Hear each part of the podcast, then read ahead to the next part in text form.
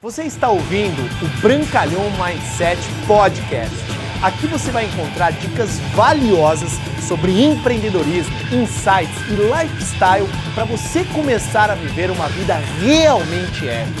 Bem-vindo! Fala pessoal, tudo bem? Quem está falando é Bruno Brancalhão. Prazer e um privilégio estar aqui mais uma vez com você. E hoje eu vou falar sobre um tema que é muito, muito, muito importante. Nesse exato momento, enquanto nós estamos gravando esse vídeo, hoje é dia 11 de janeiro de 2019. E eu acredito que muitas pessoas começaram né, o ano com aquela energia de renovação, de mudança, de transformação. Eu acredito numa frase muito poderosa de Jim Rohn: para as coisas mudarem, você tem que mudar. E hoje eu vou explicar para você o ciclo da mudança. Porque entenda uma coisa, mudar dói. Né? A gente sabe que qualquer tipo de mudança que a gente tem que fazer na nossa vida, se você já experienciou fazer uma mudança de casa, dói. Se você já experienciou mudar um casamento, dói. Se você já experienciou mudar, é, de repente, um emprego, um trabalho, um negócio, dói. Ou seja, mudar dói.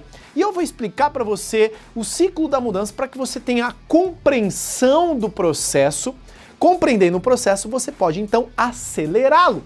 Porque uma vez que você sabe o que, que acontece inconscientemente neste processo de mudança, naturalmente você sabe como acelerar e como tirar melhor proveito disso. Essas filosofias eu extraí tanto de Jim Rohn quanto também de um grande mentor meu chamado Anthony Robbins na sua essência. Então a primeira fase de qualquer mudança, vamos supor que você começou, colocou como uma meta lá em 2019 que você irá perder peso, ou que você irá, de repente, nunca mais você irá fazer alguma coisa que você incomoda a sua parceira.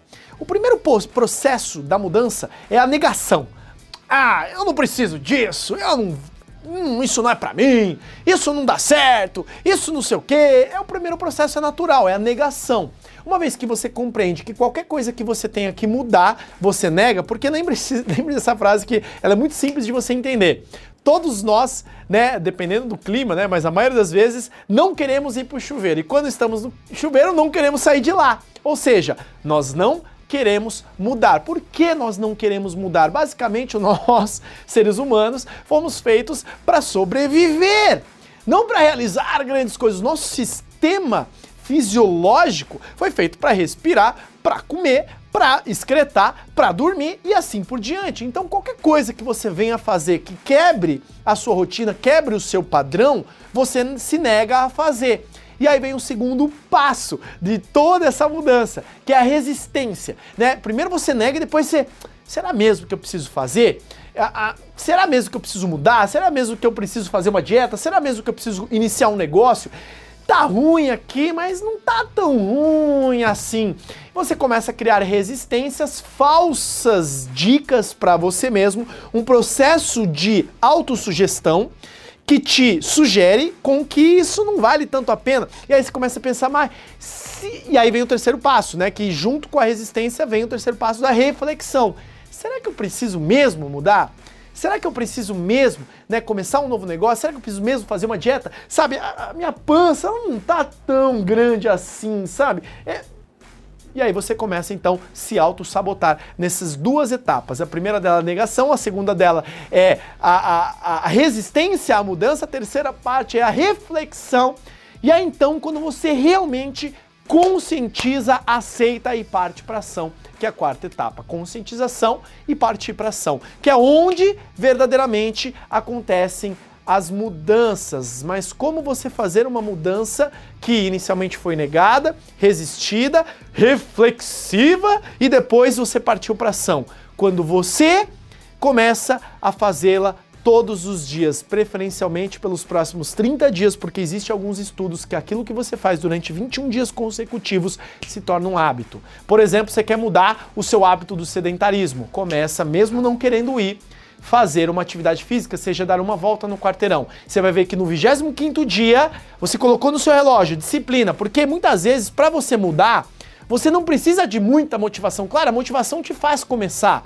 Você tem que ter um motivo para a ação, que é o tal da motivação. Só que a disciplina que te faz continuar. Por isso, o poder do hábito, que aí seria o quinto aspecto desse ciclo da mudança: implementar consistentemente, diligentemente essa nova mudança que você fez. Porque entenda isso.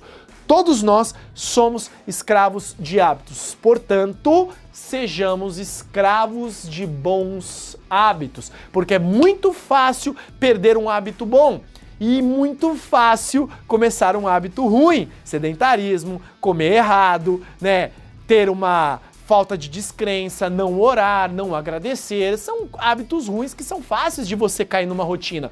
E é muito difícil conseguir um hábito bom e muito fácil de perdê-lo. Portanto, entenda então esses cinco aspectos do ciclo da mudança. Comece a partir de hoje implementar com metas, com disciplina as mudanças que você quer fazer na sua vida, que eu tenho certeza do fundo do meu coração que você vai poder construir um 2019 épico, extraordinário. Se você gostou desse vídeo, compartilha porque essa mensagem precisa ser duplicada para o maior número possível de pessoas que que você ama, que você deseja, que elas também tenham essa facilidade nesse processo de mudanças e também se inscreve no canal do YouTube, dá like nesse vídeo se você gostou. Forte abraço, Bruno Brancalhão, nos vemos no próximo vídeo.